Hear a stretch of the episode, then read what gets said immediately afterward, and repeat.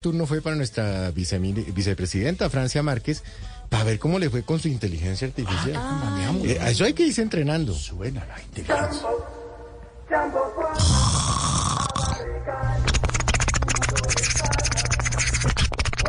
Francia, es hora de levantarse.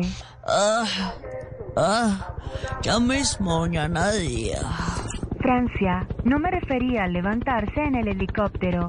Me refería a dejar de roncar. A mí me respeta que en este gobierno el que está roncando es Petro.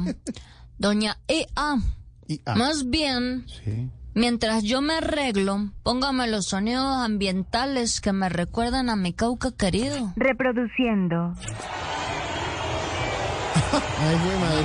No, no, no, no, no, no, no, no, oiga, oiga, oiga, doña Nadie, más bien comuníqueme con la persona que siempre está a mi lado y nunca me abandona y se ha vuelto prácticamente el conductor de mi vida. Procesando información. Llamando al piloto del helicóptero. Pues sí. No, no, no, yo estoy hablando es del hombre que me tiene viviendo sabroso.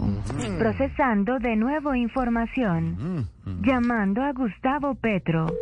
No, a ese no lo llame, que en este momento debe estar arreglándose y perfumándose, porque mañana es viernes y el Petro lo sabe. ¿Sabe qué?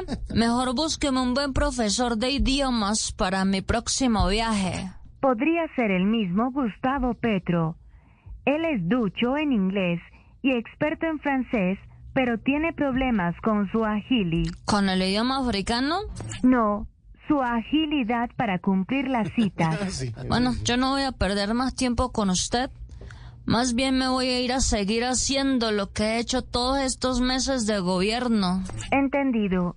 Sigue durmiendo entonces. Uy, madre, ja, ja, ja. Ay, la risa. La risa irónica. Ajá. Risa irónica. Ya se Risa aprendió a reír como Symphony también.